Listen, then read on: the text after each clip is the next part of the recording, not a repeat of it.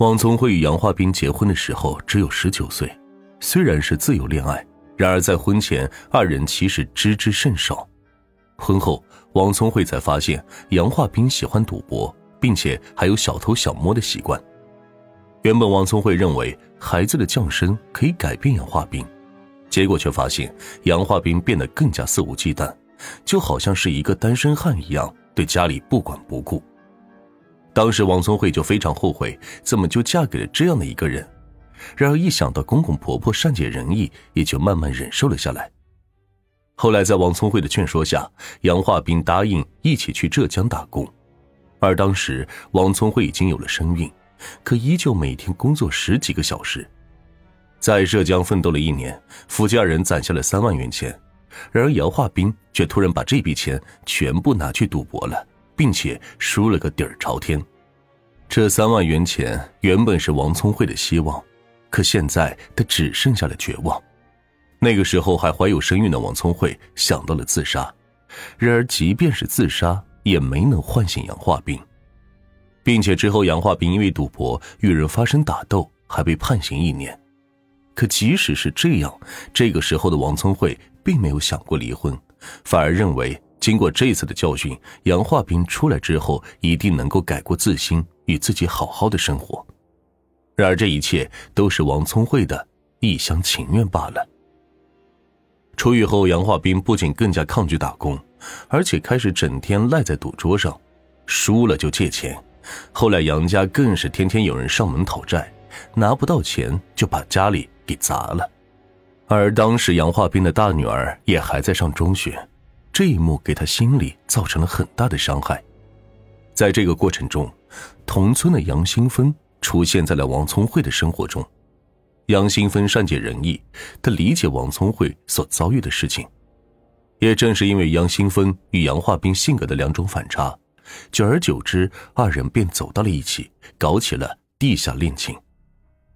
虽然杨化斌喜欢赌博，但这并不是王聪慧最不能忍受的。让他最难以启齿的事情，便是杨化斌喜欢看黄色碟片，家里有一大堆。此外，看过这些电影之后，杨化斌就一直要求王聪慧模仿电影中的姿势。王聪慧虽然学历不高，但是对于这种羞于启齿的事情，他实在是做不到。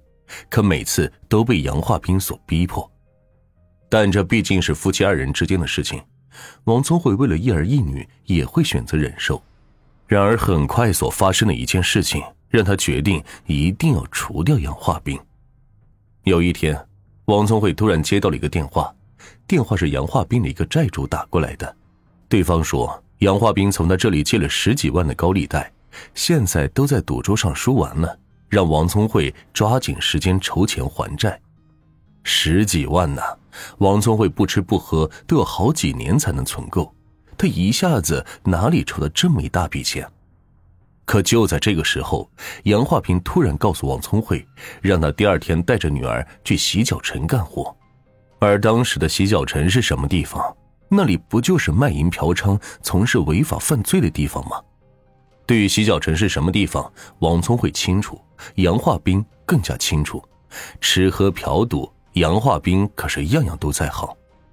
可即便是这样，他依旧要求还未成年的女儿去那里上班，为他还赌债。王聪慧自然是不肯的，可杨化斌却突然抽出了一把刀，在王聪慧面前晃来晃去，并且警告王聪慧，如果不去，就让王聪慧的家里人尝一尝刀割的滋味。也是在这个时候，王聪慧决定除掉杨化斌，并且偏执的认为，只有这样一家人。才能够安稳的生活。于是他找到了情人杨新芬，看着王聪慧哭得非常委屈，杨新芬突然也是脑子一热，答应了下来，并且王聪慧表示事情一定要尽快的处理掉，因为杨化斌已经拿他娘家未出世的孩子作为威胁了。而当时同情王聪慧的杨新芬也认为，与其让好人死了，还不如让坏人死了。于是二人开始了谋划起来。十二月二十日，这一天是杨化斌的生日。根据对杨化斌的了解，他一定会喝酒。于是王聪慧将一把钥匙交给了杨新芬，二人决定在杨化斌喝醉之后开始动手。当晚，果然杨化斌找来了一帮狐朋狗友，几人推杯换盏之间，杨化斌喝醉了，便上床睡觉去了。待几人散去，杨新峰拿着铁锹走进了卧室，并且朝着杨化斌的脑袋敲了几下。确认死亡之后，二人将杨化斌的尸体丢进了门口的菜缸之中，并且浇上了汽油，点了火。而杨新芬之所以会这么做，则是认为只有这样，杨化斌的灵魂便不能超生，这样以后也不会祸害别人了。之后，二人又炮制了杨化斌出门打工被抓进黑工厂，然后给家里人发短信的戏码。最终，经过法院的审理，王聪慧被判处了死刑。缓期两年执行，杨新芬死刑。案发后，杨化斌父亲偏执的认为，儿子即便有再大的过错，也罪不至死吧，所以他一直不肯原谅王聪慧，并且在孙女回家的时候，就故意提儿媳妇被判死刑的事情，导致孙女一直不愿意回家。后来，在当地政府的安排下，王聪慧与女儿、儿子见了一面。临别之际，王聪慧叮嘱自己的姐姐，一定要给女儿找对象，把好关，不要图人家的钱财，只要对方走正路，心好，就一切都可以。此案的后续，因为王聪慧服刑态度良好，被减刑为有期徒刑。